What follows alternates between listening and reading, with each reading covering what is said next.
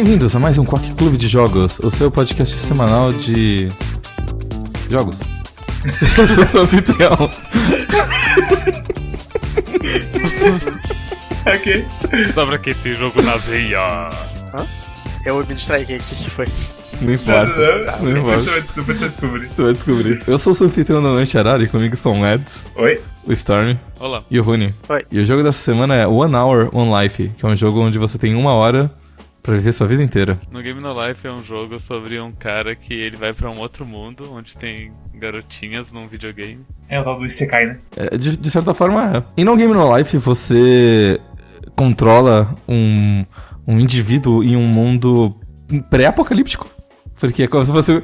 É, é pré-apocalíptico, porque é o começo da sociedade, certo? Convenhamos, tudo é pré-apocalíptico, basicamente. Tudo é pré-apocalíptico até o apocalipse acontecer. Você começa como um bebê.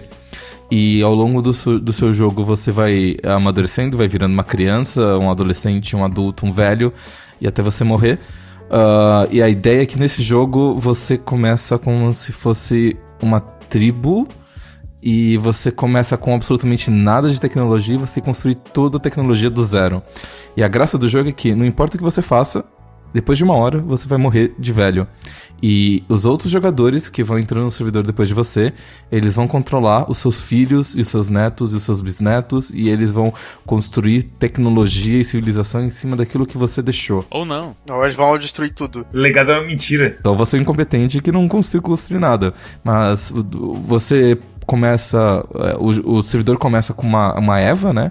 Que é uma mulher já adulta e ela com acho que 20 anos, né? As pessoas morrem. 15. 15, isso. As pessoas morrem de velhice acho que aos 60. Isso. Isso. Então, quer dizer, você tem 45 minutos pra você fazer o bootstrapping da sua civilização.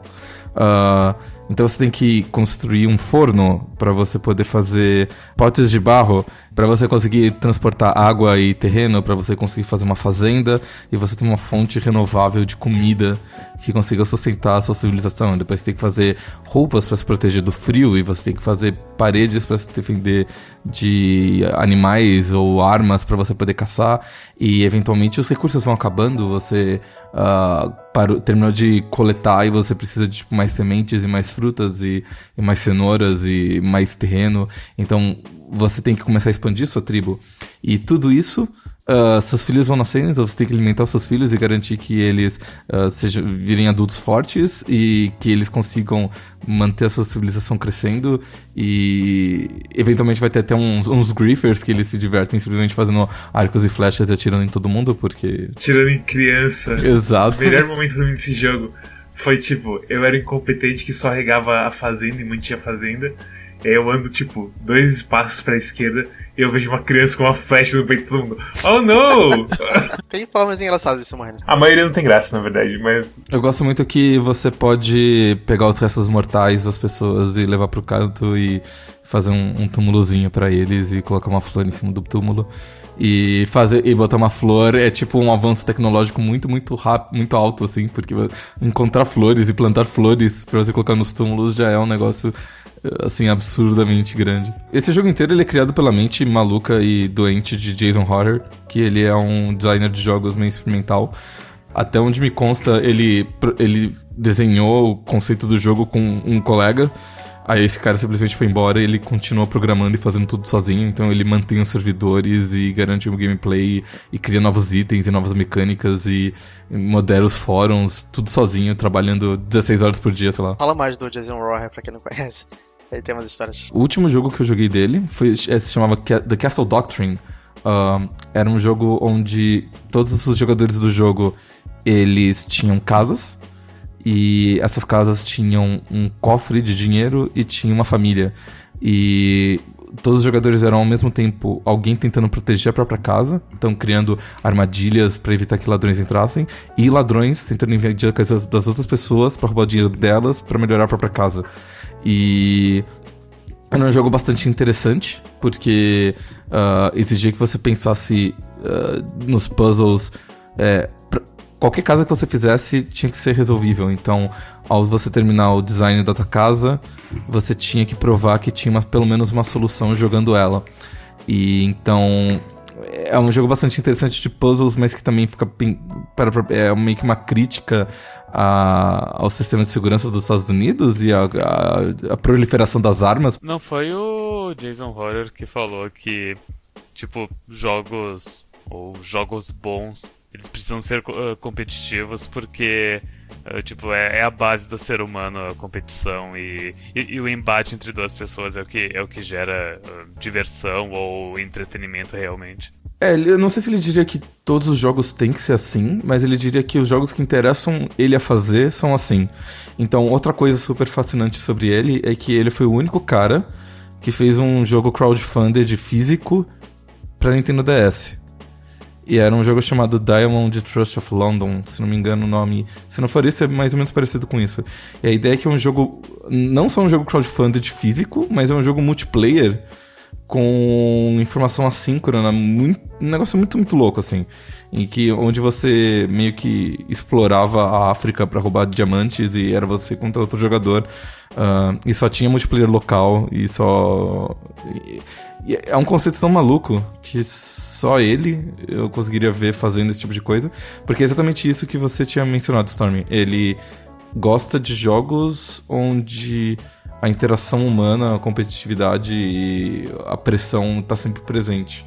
Ele não gosta de jogos que sejam listas de para fazer, como Assassin's Creed, coisa assim. Eu acho que pressão no, no One Hour One Life é provavelmente a coisa mais assim que tem no jogo é pressão. É, é constante. Você, se você se distrai por um minuto é o suficiente. Você morre. Eu fico meio desagradável jogando porque alguém fala comigo e eu falo aham. Aham, e eu tô prestando atenção no jogo, sabe? É, tipo, quando, quando eu streamei o jogo, teve horas assim que eu fiquei num, num transe assim, de vez em quando, que tipo, ok, eu preciso manter a fazenda e não deixar ninguém morrer. E aí depois, tipo, eu preciso pegar comida, e ah não, tô com pouca comida, e blá blá blá. É um planejamento constante. Ele é um jogo bem parecido com Don't Starve no, na questão de uh, como tu vê o jogo. Tipo, visto de cima, controlando teu bonequinho, procurando recursos, sobrevivendo. A jogabilidade dele é bem travada, por, eh, ela é tão simples que ela acaba se tornando travada. Ela é pouco intuitiva. Tem um jogo chamado Space Station 13, e é um jogo que eu pensei em escolher pro Quack como jogo tipo fim de ano, porque ele é um jogo que entra mais ou menos nesse conceito do Hour on Life, mas ele ao invés de ser um jogo em que você vai jogar no máximo uma hora, Space Station 13 é um jogo que você no mínimo vai jogar uma hora se você realmente quiser jogar uma partida. E a questão do Space Station 13 é o seguinte: você é um pessoal lá numa coisa numa estação espacial, acontece um monte de merda, mas tem, tem isso como exemplo. O, no One Hour One Life, você pode ter um item no chão por espaço, certo? Isso, isso gera umas situações muito ridículas. Se você tem uma berry no chão, nada mais pode cair naquele chão. Ah, de vez em quando, tipo, tem um, uma ossada humana que alguém morreu ali no mesmo lugar de algum objeto, mas são situações raras.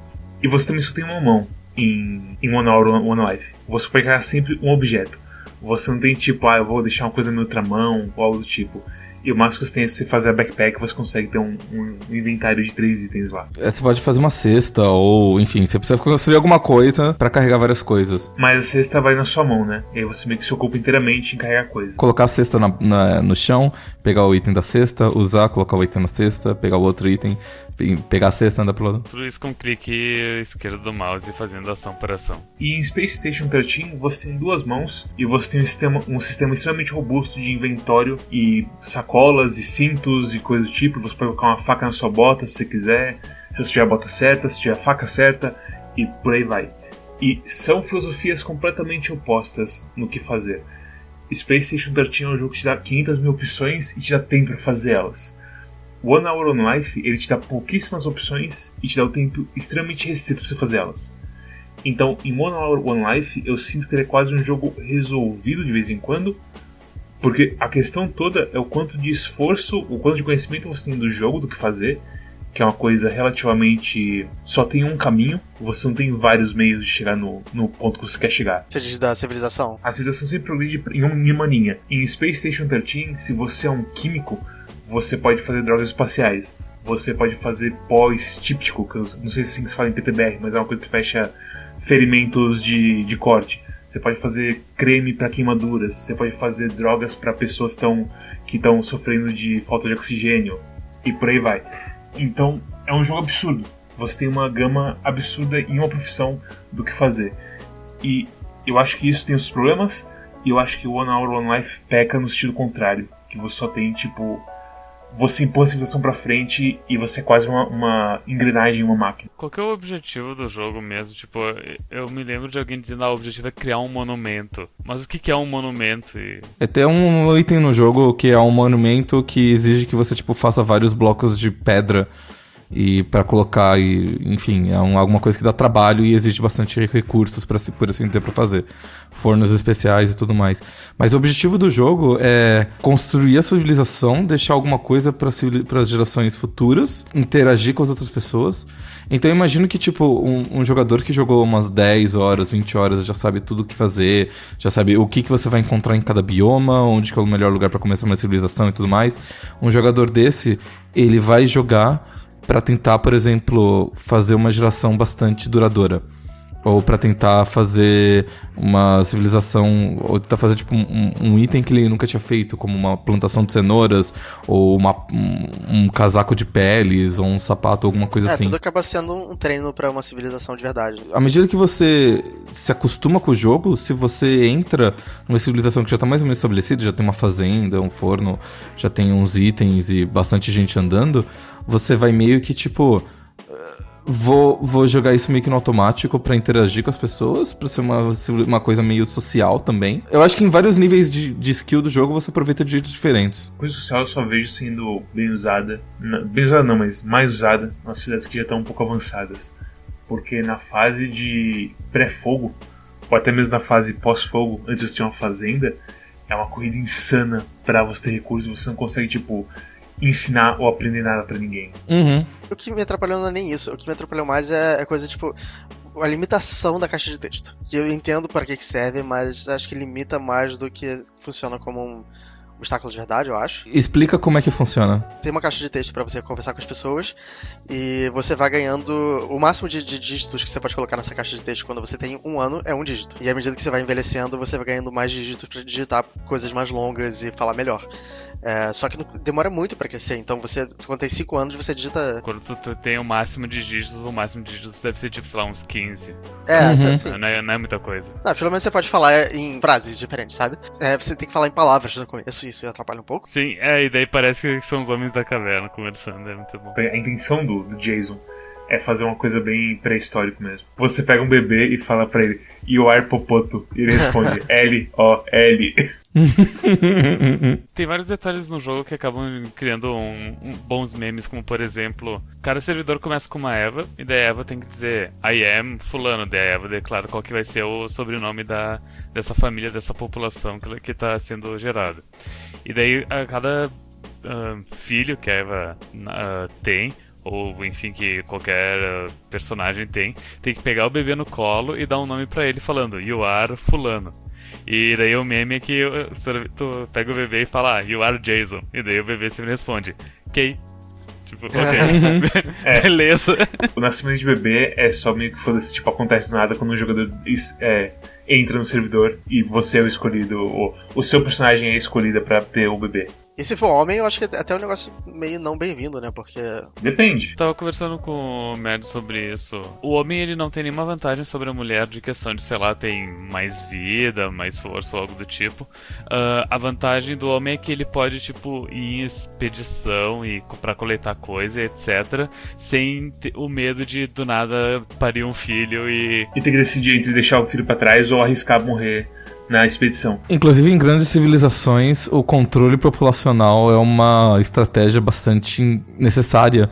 À medida que você vai tendo mais gente, você vai tendo mais filhos, só que, diferentemente de como funciona na sociedade atual, o lamarquianismo aparentemente funciona nesse, nesse jogo. Então, quer dizer, o, a, a, a população cresce exponencialmente e a comida cresce linearmente. E, eventualmente, você vai querer falar assim: ei, uh, infelizmente você acabou de nascer, mas você vai morrer.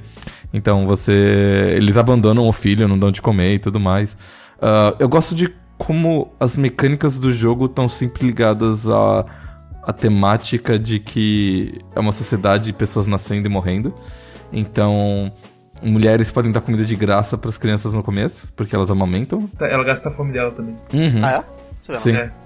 E isso é outra coisa que, do jogo, que foi, foi decidido pelos jogadores que quando quando tu é um bebê, quando tu, tu cai pra 2 de vida, tu tem que falar F. Para as pessoas saberem que tu precisa ser alimentado. F de food. Quando eu conseguia três letras, eu gostava de falar tit. Essa coisa do, do, da limitação acaba sendo um problema porque eu falava com as pessoas e como eu não conseguia me expressar, eu pedia para elas me explicarem como funciona o jogo ou o que deveria fazer. E as pessoas não se davam trabalho, tipo, elas não tinham paciência. É, todas as vezes que alguém me explicou alguma coisa, foi por iniciativa da pessoa. É, a pessoa falava, você quer aprender? E ela ia, e tipo, eu falava assim, e ela explicava tudo passo a passo. O Deus abençoe esse espírito, os espíritos que te, tipo, tentaram ensinar a gente nas, nos curtos jogos que a gente jogou, porque. É um negócio que eu não consigo ter paciência, pelo menos. É uma coisa, não é nem coisa de paciência, tipo, ok, paciência é uma parte do custo da explicação, tudo bem, mas o próprio. Como a gente falou agora, é, o jogo é muito corrido. É difícil você explicar algo pra alguém, tipo, ok, nosso objetivo é esse, a gente tá fazendo isso agora. Pra mim, tipo, acho que a coisa que eu mais consegui, assim, encaixar foi alguém falar, ah, é, farm. E aí, tipo, ok, how farm? Aí ela me mostrou que, tipo, ah, você pega o solo fértil e joga as, nas coisinhas e beleza, e depois joga água. Aí, ok, porque isso é bem simples. Mas se for pra explicar, tipo, como fazer fogo, fudeu.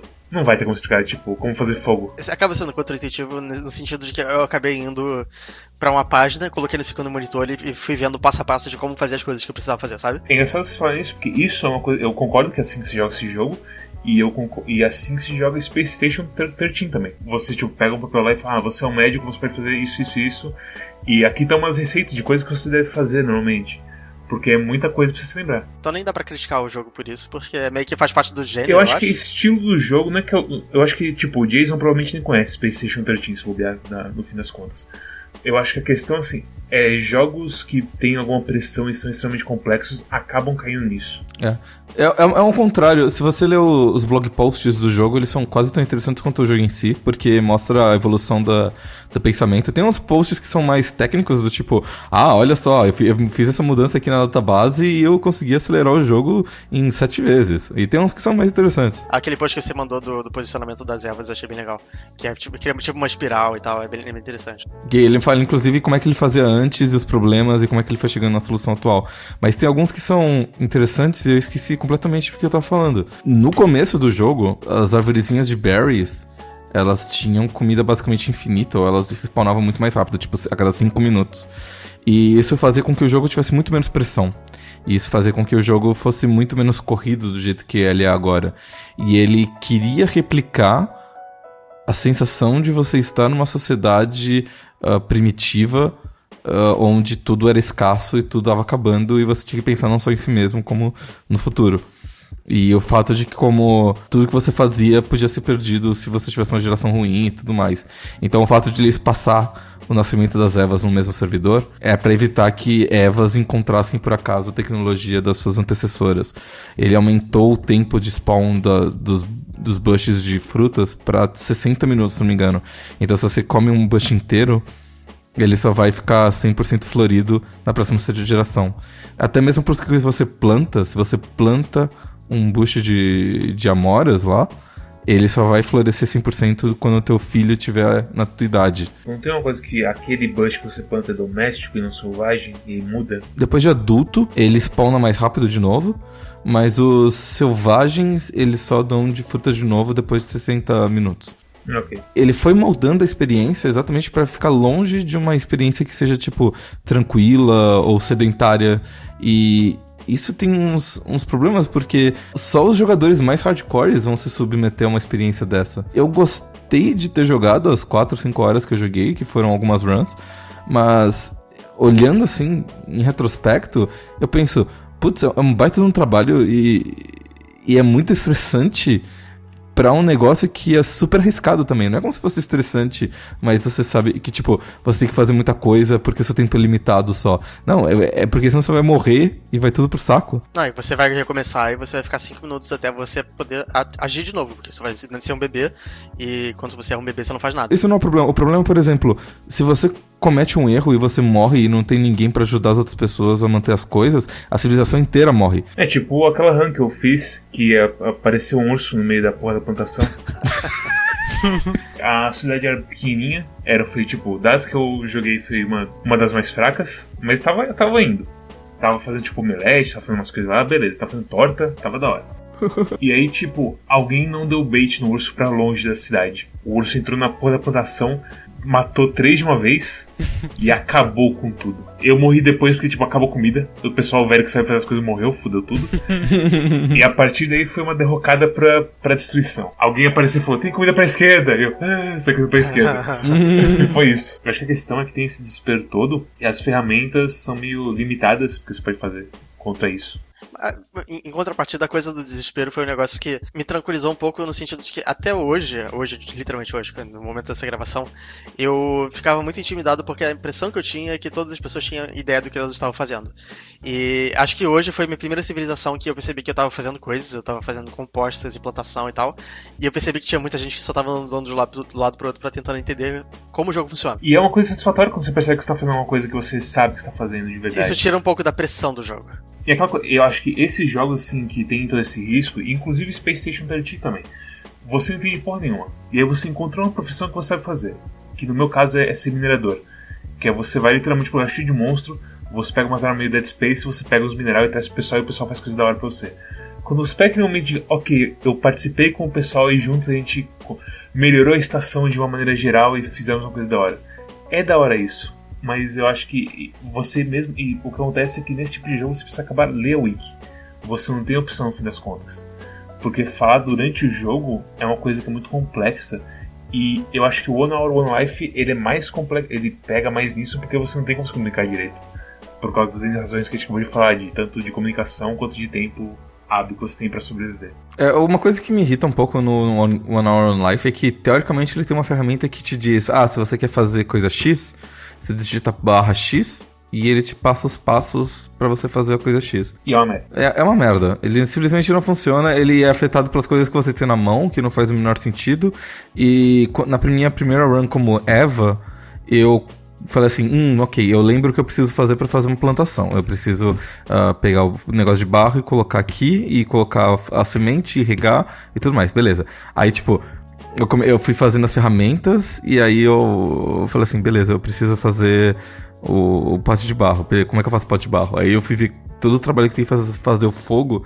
E tipo, eu fui fazendo um item por vez. E quando eu vi, tipo, já era tarde demais. Eu já tava, tipo, com 55 anos. Meu, todos os meus filhos, quando eles, eles saíam do meu ventre, eles saíam correndo pra algum lado. não esperava eu falar assim, fica aqui, você, teu, teu nome é, é boneco. E tipo, não, não tem, cara, não tinha jeito. Eu, eu morri sozinho, abandonado numa plantação que não tinha sido regada. E tipo, eu falei, meu Deus, que. O sistema de busca de crafting, eu acho que, tipo, é, é ruim. É simplesmente ruim. Uhum. Eu posso estar errado, mas eu acho que o jogo, no tutorial do início dele, ele fala que esse sistema é. Ah, tu quer fazer um machado, tu, tu vai digitar barra machado ou barra axe, barra hatchet, e deve aparecer a, o, quais que são os ingredientes para tu fazer esse machado. E daí você vai apertando tab e vai, uh, vai depurando as coisas. Então, tipo, uh, fala que tipo, ah, machado é uma, é uma lâmina mais uma mais uma, uma estaca. Daí tu aperta tab e mostra, ah, mas é uma estaca, tu precisa de um graveto mais uma pedra afiada, sei lá. O que eu senti quando eu tentei usar o recurso de busca é que eu escrevia barra axe e não aparecia como eu fazia o machado, mas sim as coisas que eu podia fazer com o machado. Então aparecia tipo, ah, machado mais tronco igual a lenha, sabe? Uhum. Ele, não, ele não filtrava pelo resultado, ele filtrava pelas coisas que você conseguia fazer. Esse sistema inteiro é você tentar, sei lá, aprender como cozinhar um, um bolo usando um pager para ler a receita. é isso, é isso mesmo, é? Porque você tem é tipo, uma linha só e você. Ah, aí tem que fazer com ovo mesmo, tab? Ah, não, pera, não é isso que eu quero fazer com ovo. É umas coisas, sei lá, é, é ruim. É ruim assim. É tipo aquelas agendas eletrônicas antigas, sabe? E outra coisa que também me dificulta muito é a própria barreira da, da linguagem que. Só eu que, que sei um tanto de inglês, eu, eu já fico. Eu, eu me perco quando, quando começa a ter. Uh, falar de objetos que são tipo, sei lá, vegetação que eu, que eu simplesmente não, não sei o que, que é o nome. Por exemplo, vocês sabem aquela. Tem tipo um arbusto que se tu usa uma pedra lascada nele, tu pega uma, um, tipo uma raiz pra comer. É Bardock. O que é um Bardock? É o, é o cara do Dragon Ball É o, pra pai mim. do, é, o pai do Goku. É, é literalmente um vegetal que foi baseado no Bardock. Mas a gente nunca viu na vida esse vegetal. Eu sei que é uma raiz, se não me engano. É uma raiz, é porque a gente tira do chão, mas fora isso. São, são os termos bem desconhecidos pra quem não, não tem a, a língua a língua como nativa. O Milkweed eu só sei porque tá direto no tutorial. E isso mostra que eles poderiam ter se empenhado um pouco mais no tutorial, talvez. Ou feito algum outro jeito de ensinar como o jogo funciona. Eu acho que o problema, tipo, tá na interface, que você realmente é só mouse e não usa mais nada. Usar mais botões e ter uma, esse, um tutorial mais, mais completo. E também com uma. tipo, até mesmo uma wiki dentro do jogo, acho que seria o ideal. Porque, tipo, assim, a gente tá falando de Jason Horror, a gente sabe que não vai fazer isso. A gente sabe que, tipo, a wiki no momento é o bastante pra ele. E ele quer que as pessoas meio que se quebrem um pouquinho pra ter a satisfação de ter lá. O pessoal vai se jogar na parede, né, jogar na parede, aí uma hora, ah, consegui fazer uma civilização, E ele vai sabe? É escrever isso que no ele quer. caderninho dele. Interessante, interessante. É, e ele- é isso que ele quer. Eu, eu acho que não é nem intenção. Eu acho que, tipo, eventualmente ele vai querer ah, melhorar a UI. Ele não vai melhorar muito o tutorial. Eu acho que a ideia dele é que, tipo, te joga no mundo e você descobre. Eu acho que ele vai melhorar a UI, só que o problema é que, tipo, ele é uma pessoa só. Fazendo tudo. Então ele tem que fazer conteúdo novo, ele tem que colocar plantas novas. E, tipo, teve um update lá que era, tipo, cavalos. Fiz cavalos, você consegue montar em cavalos, zeba. Tipo, é, é muito alta tecnologia, mas é um negócio que ele se esforça pra fazer essas coisas. E ele é uma pessoa só no fim do dia. E ele tem uma família e outras coisas pra fazer e tudo mais. Então, quer dizer, por mais que ele saiba que tem um milhão de coisas pra ser melhoradas, é um trabalho contínuo que ele vai continuar fazendo, enfim. E, e como ele disse no, no conceito do jogo, esse jogo foi projetado para não ser vendido na Steam, porque ele não acredita no potencial da Steam como curadoria. Ele acha que eh, a Steam hoje em dia ah, não, não é um bom storefront e não vale a porcentagem que eles pegam. Ah, se for só para distribuir o jogo, ele distribui sozinho e dane-se, sabe? No sentido de não servir como curadoria, eu até meio que concordo com ele hoje em dia. É. Não antigamente. É exatamente o argumento dele. Ele lançou um jogo no Steam chamado Insi- Inside Starfield Sky. E foi tipo, logo no começo do Steam. E ele disse que quando ele foi lançar esse jogo, os caras do Steam conversaram com ele e escolheram um dia onde ele ia ser o único jogo lançado naquele dia. E o jogo dele ficou tipo na frente da na store da Steam por tipo, sei lá, uma semana na A ideia página principal. De só sair um jogo por dia na Steam. Exato. Que, que mundo, cara. Tipo, que ele conversou com alguém da Valve pra lançar e não foi do tipo, pagou 100 dólares num. Foi de boa do vontade. Steam Direct. É, tipo, naquela época eles tinham um sistema de controle de qualidade e eles tinham uma curadoria e tudo mais. E ele garantia que, tipo assim, ele ia estar pagando 30% pro Steam, mas o jogo ia estar em destaque num portal onde um monte de gente ia estar vendo. E, enfim, hoje em dia ele fala assim: marketing por marketing, o- Steam não faz muito bem, imprensa de jogos morreu, o meu marketing depende só de mim, do meu nome e da minha mailing list com 10 mil pessoas. Então, eu vou fazer o marketing sozinho, vou vender o jogo por fora e o resto eu me viro. Eu não preciso E hoje em dia nós temos no Steam Battle Royale de, de anime que tem Bitcoin Miner embutido na porra do código. É, Isso é. então quer dizer, não tem qualidade, não tem curadoria, não tem nada no Steam hoje. A queda do Steam e a queda da empresa, da empresa, da imprensa de jogos leva a gente ao segundo ponto principal da ideia do horror sobre jogos, que é YouTube. Ele fez o jogo pensando em ser um jogo para youtuber, o que é selvagem assim quando você percebe que ele fez isso. Ele fala pra você no blog, eu fiz esse jogo porque é YouTube. Aí você, ah, tá bom, esse é um pouquinho. Ele fala uma coisa como tipo. ahn, eu percebi que a única forma de fazer marketing hoje em dia é no boca a boca e com youtubers falando sobre o teu jogo. Uhum. Então ele fez um jogo que justamente apelasse para essas duas coisas. É raro você ver um jogo que é projetado do chão pra ser um jogo viral ou um jogo de stream ou alguma coisa do tipo. Geralmente, geralmente eles partem de algum gênero e eventualmente esse jogo vai se tornando. Por exemplo, eu duvido que quem fez Fortnite ah, pensou, ah, isso aqui vai ser um jogo pra YouTube que vai ser especificamente feito para viralizar. Eu acho que quem fez. Ou, ou, melhor, PUBG, né? Ou DayZ, ou, ou, os primeiros Battle Royales. Acho que eles pensaram assim: é um jeito de fazer um jogo de tiro ser diferente e ser divertido. E que muita gente vai comprar e vai jogar bastante horas. E eventualmente ressoou com um monte de gente, e um monte de gente comprou e falou no YouTube, enfim. Mas esse jogo, ele foi construído, ele foi desenhado para ser do tipo, ok, como é que eu crio histórias emergentes que as pessoas vão ficar falando a respeito com os seus colegas de trabalho, seus amigos e jogadores, e que, tipo, hum, dois gameplays não sejam iguais e dois gameplays sejam interessantes o suficiente para todo mundo queira assistir no YouTube. Então, o que ele fala no blog, que fala de todos esses assuntos, é que. Uh, nos primeiros dias ele já viu uma queda uh, exponencial, como a maioria dos jogos do Steam costuma ter uma queda exponencial. Vende bastante nos primeiros dias, depois vai caindo. Só que à medida que os vídeos dos jogadores foram sendo postados no YouTube e foram fazendo sucesso, e os, os, as audiências de YouTube foram pedindo por mais conteúdo daquele jogo, ele viu que a, a, o, o número de jogadores jogando e comprando o jogo foi crescendo. Então, ele é maluco. E funciona. foi, foi, inteligente, né? Esse jogo, eu não tenho vontade nenhuma de voltar a jogar ele. Por causa do, de todas as que a gente falou, de pressão, de, de UI, de controles. Eu acho que ele é um jogo ruim, no fim das contas. Eu, eu voltaria para ele daqui, tipo, seis meses, um ano. Só pra. Só, é, é, é um jogo que, tu, tipo. Uh, eu, eu, concordo contigo, ele é um jogo ruim, mas talvez ele, ele seja ruim, talvez só porque ele está incompleto, então talvez daqui seis meses, um ano, ele ele, ele seja mais docinho na boca. É, talvez. Eu duvido. Eu, mas... eu, vou dizer, eu vou dizer o seguinte: até hoje de manhã eu não tinha nenhuma intenção. Hoje de tarde eu consegui aprender um pouco mais. Eu, eu tô interessado para ver para que direção esse jogo vai. Não, não quer dizer que eu acho que é bom. Minha opinião sobre o jogo é o seguinte: é que nem Dota. Jogar é, jogar é muito estressante, mas é muito estressante. Você tem que pensar o tempo inteiro e ficar agindo o tempo todo, e cada segundo que você tá nesse jogo parado é um segundo perdido que os teus oponentes estão ganhando em cima de você. Mas assistir esse jogo deve ser divertido. Exatamente, é esse o meu ponto. Eu, eu acho que, tipo, eu não jogaria esse jogo, mas se o, o Rune falar assim, ah, vou streamar eu jogando essa merda, eu provavelmente vou assistir, vou ficar falando assim, ah, haha, morreu de fome, moleque idiota. Tem um jogo chamado Town of Salem, que é basicamente máfia, para quem conhece é, qual que era o nome daquele que a gente ia, Rony? Epic Mafia. Epic Mafia era bem legal. Que é basicamente detetive hiper mega avançado com vários tipos de papéis diferentes. O detetive de, de cartas, não o detetive de tabuleiro.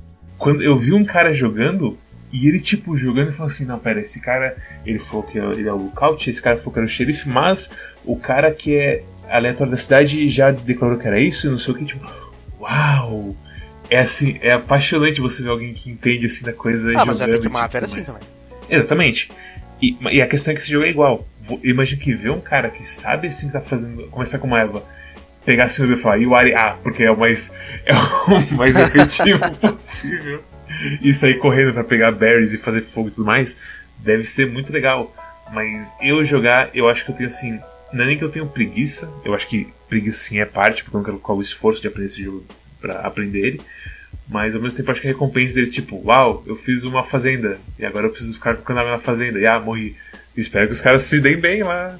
E por aí vai. Eu acho que é meio. Eh, Não sei se a gente chegou a falar, uh, mas. É, tipo, tu não tem um botão de escolher onde tu nasce, ou nem se tu é, uma escolha de ah, quero ser a Eva, ou seja, o primeiro servidor, ou ah, quero ser um bebê. Não, só clica um botão, jogar. E daí tu, tu nasce de alguma forma. É, e se você quiser fazer o tutorial de novo, você tem que mudar um INI pra você deixar o seu tutorial de novo. Senão toda vez que você aperta o botão de começar a jogar, você vai direto pro jogo. Tu vai nascer em qualquer ponto do, do mundo do jogo. Uh, em, com, em qualquer civilização que pode estar no início ou mais avançada. E vamos supor que, enfim, tu jogou. Tu ficou velhinho, jogou uma hora do jogo, ajudou essa civilização a crescer. E aí tu morre e tu não tá mais ali pra, pra ver. Tu, tu, tu, tem curiosidade será que os caras vão conseguir continuar, vão construir um monumento, mas tu não vai estar tá ali pra ver. E se tu clicar o botão de novo pra jogar de novo, as chances de tu voltar pra mesma civilização são mínimas. Isso me deixa bem desmotivado com o jogo.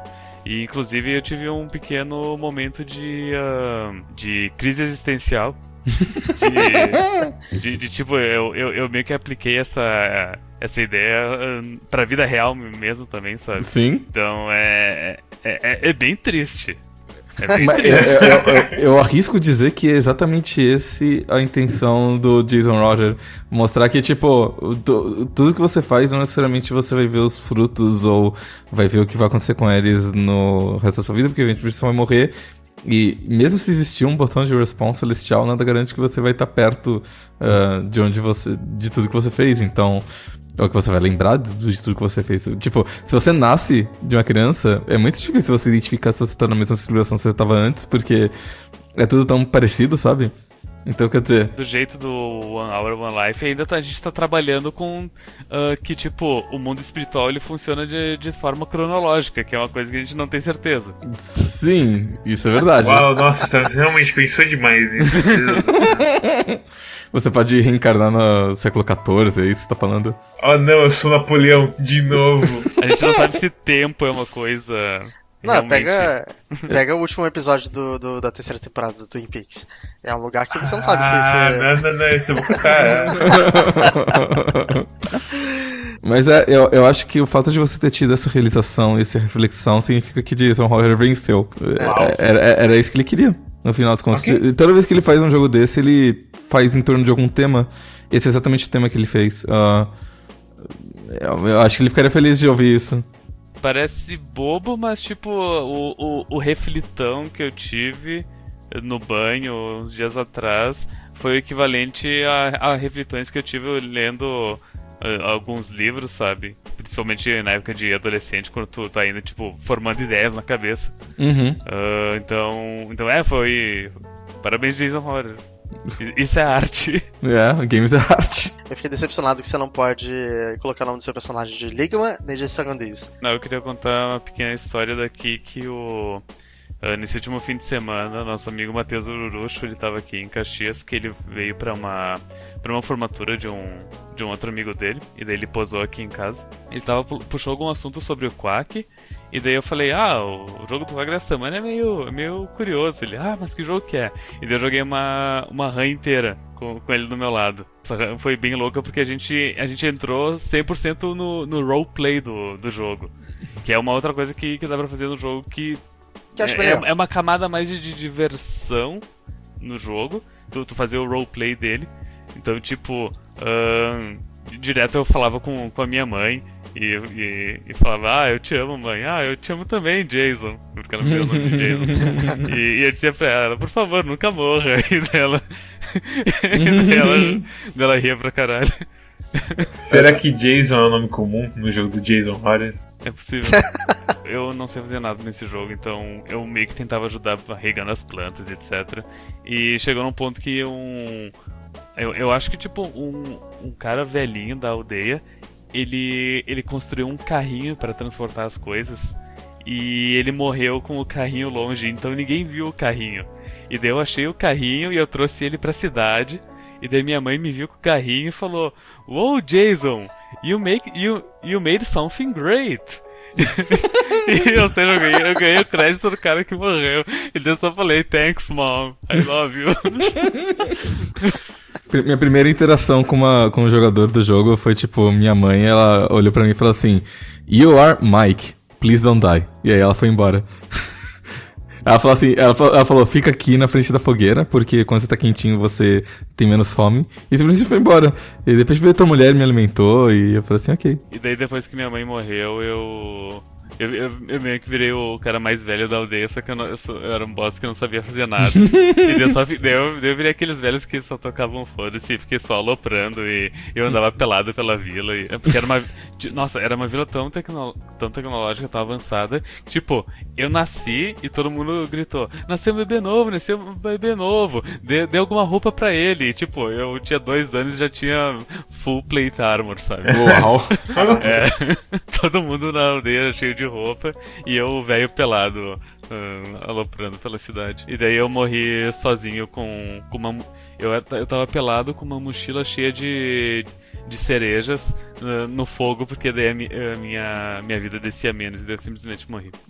Mads, recomendações e nota. É difícil de recomendar, é extremamente difícil de recomendar. Assim como Space Station 13, é um jogo que você lê sobre ele e aí você decide se você quer fazer todos os saltos que é necessário para entrar numa coisa dessas. Ele é mais acessível que Space Station 13, é só um jogo que você literalmente aperta um botão e anda umas coisinhas e você morre e beleza, nada que precise de muito tempo para você aprender como morrer. Mas tem muita coisa que a coisa da UI me deixa meio. ah. E mesmo assim com o charme dele de todo feito à mão, e de quando você escreve no chat e apaga, fica ainda escrito no papel como se tivesse pago com borracha bonitinho. E todo efeito sonoro feito pelo Jason Horner fazendo. Sim, sim. E isso é um negócio que você tem que explicar melhor. Todos os efeitos sonoros do jogo inteiro são feitos pelo Jason Roger fazendo barulhos com a boca. Sim, então quando você come uma coisinha, uma berry, você faz. Assim. quando você. Acho que a pedra faz barulho? A pedra não faz barulho, né? Pera, o barulho de você sentindo fome não foi feito pela boca dele, foi? Não, o, o da fome, da fome é violão. É o tlum, tlum, tlum, tlum. que Fica tocando toda hora quando você tá com um de, de vida só. Eu acho que corda, tem coisa com corda que faz. Que quando ele tá amarrando uma coisa. E é bem charmoso. Mas, no fim das contas, é um jogo que eu realmente prefiro assistir do que jogar, porque a pressão e tudo mais não, não encaixa comigo. E, e uma, uma, similaridade, uma similaridade dele com Dota é que é muito legal de assistir Dota quando é uma pessoa que sabe jogar jogando. Então deve ser muito legal ver esse jogo quando é alguém que sabe jogar jogando. Foi falha nossa, devia ter pro- procurado algum vídeo no YouTube, tipo. É, Ilo 4000 joga. joga One Hour One Life. Monumento em 3 minutos, uau! Ou algo assim. Mas a gente acabou não vendo. É, de qualquer modo, ele é ok. Talvez ele seja uma droga de entrada para coisas mais pesadas como Space Station. Mas no fim das contas, é- é, eu não quero mais muito mexer nele eu mesmo como jogador. Mas como assisti- assistidor, eu vou procurar ele, sobre ele ainda. Pra mim, ele é uma nota 6 por causa da UI mesmo e por causa da coisa de crafting. Que eu entendo que é um jogo pra você ler a wiki ou então conversar com outros jogadores e, e interagir em geral pra você aprender o que você tá fazendo e mesmo assim esquecer porque são muitos passos. E aí ter que pedir ajuda mesmo assim. Mas é muita, coi é muita coisa de pressão junto com esse sistema de. que não funciona bem, eu acho. Então, ele consegue fazer criar histórias, mas ele poderia ser melhor nisso. E pra mim é um 6 então. E tem jogos que são melhores dele do que criar histórias como Space Station 13, novamente. Que um dia eu vou escrever quando eu tiver coragem e tempo pra isso. Ok, uh, Stormy, sua recomendação e nota. Eu, tipo, eu não me vejo jogando esse jogo de novo, mas eu gostei dele porque ele tem um. porque ele é charmoso, como Messi disse, ele tem todo o charme das. E, e, eu, e eu gosto muito do, do visual dele, que, tipo, ele é bem simples, provavelmente foi o próprio Jason que desenhou tudo, mas ele me lembra muito. ah, pinturas rupestres e vai de encontro à temática do jogo. Então também é uma coisa bem legal dele. E eu vou dar uma nota 7, mais baseado na minha esperança pro futuro do jogo do que no do que o jogo ele é agora. O jogo agora ele já deve ser bem legal de assistir e, e aprender como é que as coisas funcionam com o pessoal ah, jogando ele. Mas jogar é. Hum, não, não é pra mim, então é, é, é bem difícil tu recomendar pra alguém. Então, tipo, eu dou, eu, eu dou a nota 7 já dizendo: olha, ahn, pesquisa bem antes, sabe? Ele é um jogo que ele custa 20 dólares, ou seja, 80 reais. Ele nu- nunca vai ficar mais barato do que isso. Ficar mais caro, na verdade. Só, só se, tipo, ah, baixar o dólar pra 2 reais. Não sei se isso vai acontecer em algum momento. Eu acho que ele, ele fez. Ele falou uma coisa específica sobre isso, que ele vai trabalhar mais dois anos no jogo, se não me engano. Tem lá no blog post dele. Você se lê o blog post, ele tem. Ele delimita que mesmo que o jogo seja uma merda em mercado, ele vai ainda fazer uma- uns trabalhos lá dentro. É, o que eu entendi do post é que, tipo, ele planejou pra recuperar os custos do projeto e poder, enfim, ele se planejou em questão de updates e tudo mais pra fazer mais dois anos de conteúdo, né? Então, quer dizer, se o jogo for um baita de um sucesso, talvez ele faça mais. Mas ele provavelmente não vai fazer menos do que isso. Ah, é mais pra garantir pros jogadores de que, tipo, vai ter conteúdo saindo o tempo todo. Então, quer dizer, mesmo se você jogou e não gostou tanto, de repente você volta depois e gosta, né? E, e também porque, tipo, esse é um jogo que, se fosse no Steam, ele estaria em Early Access. Ele prende as pessoas exatamente porque ele não só cria conteúdo o tempo todo, como ele ouve as necessidades das pessoas e vai criando balanços em respeito.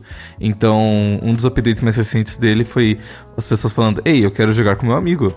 E o cara falando assim, ah, mas você não pode jogar, porque você. A ideia do jogo inteiro é que você nasce com. É, aleatoriamente no mundo e você não conhece ninguém. E tipo, você não pode jogar com pessoas é, que você conhece, porque isso derrotaria o propósito, tem toda a limitação de comunicação e tudo mais. E os caras falam assim, não, mas eu quero jogar com meu amigo. E aí ele inventou a brilhante ideia de fazer pessoas terem filhos gêmeos às vezes. O que significa que, tipo, você tem uma espécie de diálogo telepático com a pessoa e você consegue se comunicar é, fácil com ela e vocês dois... Os Chamado dois Discord. Exato. você, você e ela, tipo, estão entrando ao mesmo tempo no mundo, o que faz sentido também, então vocês são gêmeos. Então, quer dizer, ele tá sempre ouvindo e trabalhando em cima da demanda das pessoas. E sobre o negócio de não ficar mais caro, mais barato, é uma parte da filosofia dele de que ele não concorda com o modelo atual de jogos em que você cria um jogo com valor X e você vai diminuindo o valor dele com o tempo, porque isso faz, isso treina as pessoas a não comprar o jogo quando ele sai, mas sim comprar o jogo quando ele fica em desconto. E o problema de você esperar para comprar o jogo quando tiver em desconto é que vai ter mais 100 jogos em desconto junto com ele numa sale do Steam, por exemplo. E isso faz com que o seu jogo tenha menos vendas então, se você garante para as pessoas que o seu jogo nunca vai ficar mais barato, nunca vai ter desconto nem nada, as pessoas falam assim: beleza, o melhor momento para comprar é agora, que eu quero jogar agora, porque pode ser que daqui a um mês ou dois seja mais caro. Minha recomendação? Por favor. É um jogo de nicho. É um Muito jogo nicho. muito, É muito um de jogo nicho. muito de nicho. Eu gosto de jogos de nicho, mas esse demora muito pra aprender. Eu fiquei um pouco frustrado com ele, porque a coisa de você morrer e renascer como uma criança não me fazia aprender muito, demorou um pouco, demorou mais do que eu gostaria pra aprender as coisas. Baseado na curva que eu tive nas minhas 4 horas, que foi bem íngreme, eu daria uma nota 6 também, que nem o Mads. Ele, ele tem alguma coisa aproveitável se você tiver paciência. Mas ainda assim existe a chance de você não gostar, porque tem ele tem muitos buracos ainda, ele é um jogo incompleto, ele precisa de uma interface melhor. É, Mas ele tem charme. Então ele não é uma perda completa, ele é um nota 6. Minha nota e recomendação: ele é um jogo interessante. Ele foge de vários vários padrões de gênero, ele foge de várias coisas de gênero de jogo. Ele cria umas interações muito mais diferentes e é como É bom você especificado de jogo. é, é, é, é, é como, é como se, tipo, ele criasse interações que você não vê normalmente em jogos. E ele cria uma espécie de co-op onde você tá lutando contra a inevitabilidade do destino, sabe? Co-op existencial. Mas... É um co-op, é um co existencial, esse é o gênero do jogo. Ah, eu, eu, eu acho que ele não é um, um ótimo jogo, mas ele é um, um jogo decente pro trabalho de uma pessoa só. E ele tem mais coisas interessantes do que vários jogos que a gente resenhou. Então, por exemplo, eu, eu tava em dúvida entre 6 e 7 pra esse jogo, certo? E eu pensando assim, ah, ok, esse- que, que nota que esse jogo merece? Aí eu olho assim, beleza, 6 levou Dandara. Não, é melhor do que Dandara. 6 levou Neo Scavenger, é mais interessante do que Neo Scavenger. 6 levou Lead Shift, 6 levou World Agora, of the quem é o West. culpado por dar 6 pra todos esses jogos? É difícil de dar nota nesse jogo, porque, tipo, ele é bom, mas e simplesmente dizer, ah, ele é nota 6 ou ele é nota 7, meio que não. não tu, não tu não explica direito. É, Mas eu acho que dá pra, dá pra dar uma nota baseado em experiência individual. Sim, tipo, Sim. nota numérica no- você sempre perde muito contexto. E nesse Sim. jogo o contexto é mais, importan mais importante do que todos os outros. Sim. Porque se a gente pega Doom e dá uma nota 9, o pessoal sabe que tipo, a Doom é um FPS da hora que você mata monstro. Beleza, e é competente no que ele faz e tem gráfico da hora. Pronto. É isso que a pessoa vê naquela nota. Quando a gente fala One Hour, One Life é um 6 ou Late Shift é um 6, a pessoa meio que. É um filme? Ou então é um jogo de caverna? E, é, sabe? A pessoa acaba tendo que ver mais do jogo pra saber. Eu coloco minha nota como se fosse um grau do meu interesse no jogo, ou no meu grau de propensabilidade a recomendar ele pra alguém. Eu acho que é propensão mesmo, não, não existe propensabilidade. É propensão. De- de- deixa, deixa eu ser pseudo. Tudo bem. mas, mas é, é- então, tipo, eu acho que eu recomendaria One Hour Life mais que esses outros jogos, embora ele não seja muito bem polido e ele não seja Sim. muito bem construído. Ele tem uma série de problemas, mas as partes interessantes dele são muito interessantes. As São. partes, as partes ruins são ruins, mas as partes interessantes são muito interessantes. Deus sabe que o Rico não vê aquela criança com uma flecha no peito. Então minha nota é 7. Isso faz com que o jogo tenha uma, uma média melhor do que a maioria dos jogos que eu escolhi esse ano. Eu sei que esse jogo não ia ser, tipo, ótimo, mas eu gostei da discussão que ele gerou, então eu, eu tô meio que me preocupando menos com escolher jogos que todo mundo goste, mas com jogos que façam a gente escolher ter conversas interessantes, do tipo o Storm ter epifanias no banho e tudo mais. Eu achei que esse jogo ia ser meio. ia ser chato, e daí a gente ia estar tá eu e o Mads uh, completamente devastado, falando, ah, esse jogo maldito, meu Deus, foram os piores quatro horas da minha vida, mas não, é tipo, foi. Foi interessante porque é o jogo é experimental e foi um bom experimento. É, tipo, eu, eu, gosto quando a gente escolhe jogos bons, mas eu, eu, acho que eu gosto mais quando a gente sai da nossa zona de conforto e a gente descobre algo no caminho. Não, sabe? escolhe Total War, pelo amor de Deus. é, é isso. Talvez escolha Total War, talvez vamos Warhammer, talvez eu queira jogar aqui. Bem, se vocês gostaram desse episódio, sigam a gente no YouTube. Uh, assinem o nosso canal, dê um likezinho, comentem o que, que vocês acham. Se você já jogou alguma coisa do Jason Horner, fala pra gente. Uh, eu acho que tem mais jogos que ele fez que eu nunca joguei ou que eu não tô que eu não, não, não sei a respeito. Bom, definitivamente tem pelo menos um, porque tem o um jogo que ele colocou no deserto lá. Que descobrir daqui a 3 mil anos. pra quem não sabe, o Jason Horror é, enterrou o jogo num, deserto e deu muitas coordenadas para muita gente. Eu tava lendo um artigo do Tim, Tim, Tim, Tim Rogers sobre isso. Pelo que ele estava falando, parece que ele imprimiu centenas e centenas de páginas com coordenadas de GPS e que se você achar a, tipo, a, a, importante, a relevante, você acha mais rápido, mas tipo, passando por todas elas você demoraria 3 mil anos. Foi, foi o que eu entendi do texto que ele falou. Mas enfim, assine no nosso canal, falem suas experiências sobre os jogos do, do Jason Horror. Eh, digam o que, que você acha desse jogo que você tá vendo aí. Sigam a gente no Twitch. O Mads fez umas lives de One Hour on Life e ele tá jogando outros jogos também com nossos amigos gordos buzianos. Uh, como Dishonored, você tá jogando agora, é isso? Sim, estamos é. na reta final do Dishonored. Nessa semana não. Na... Amanhã não vai ter, porque eu vou estar ocupado treinando para ser padrinho, que aparentemente é tipo uma classe de, de da igreja. E aí você é. aprende, você ganha umas skills aparentemente. Malombrando. É. É exato. Uh, é mesmo! eu só não quero a skill de morrer no, no tomateiro de ataque cardíaco. Mas de resto ah, eu, pego, eu quero tudo. Uh, sigam a gente no Twitter para receber os updates que a gente tá fazendo. Uh, a gente tem um canal de Discord, a gente discute várias coisas. Eu acho que a última discussão que a gente teve foi sobre o cara da higiene que plagiou o review de Dead Cells, o que causou bastante diversão entre a gente, porque a gente gosta de ver o circo pegar fogo. Uh, a gente tem uma curadoria no Steam. Este jogo não vai estar no curadoria do Steam, porque esse jogo não é vendido no Steam. que na verdade é tudo um plano meu pra não ter que escrever a resenha de 180 caracteres que pra colocar no Steam. O que, que, oh, o que, que tu acha de a gente colocar na nossa curadoria de Steam no Game No Life, mas a descrição desse jogo? Nossa senhora. Vamos pegar um outro jogo do Jason mas Horror. Mas assim. alguém precisa comprar no Game No Life. Ah, não, ah. nem fudendo que é, vai dar dinheiro pra é. esse cara.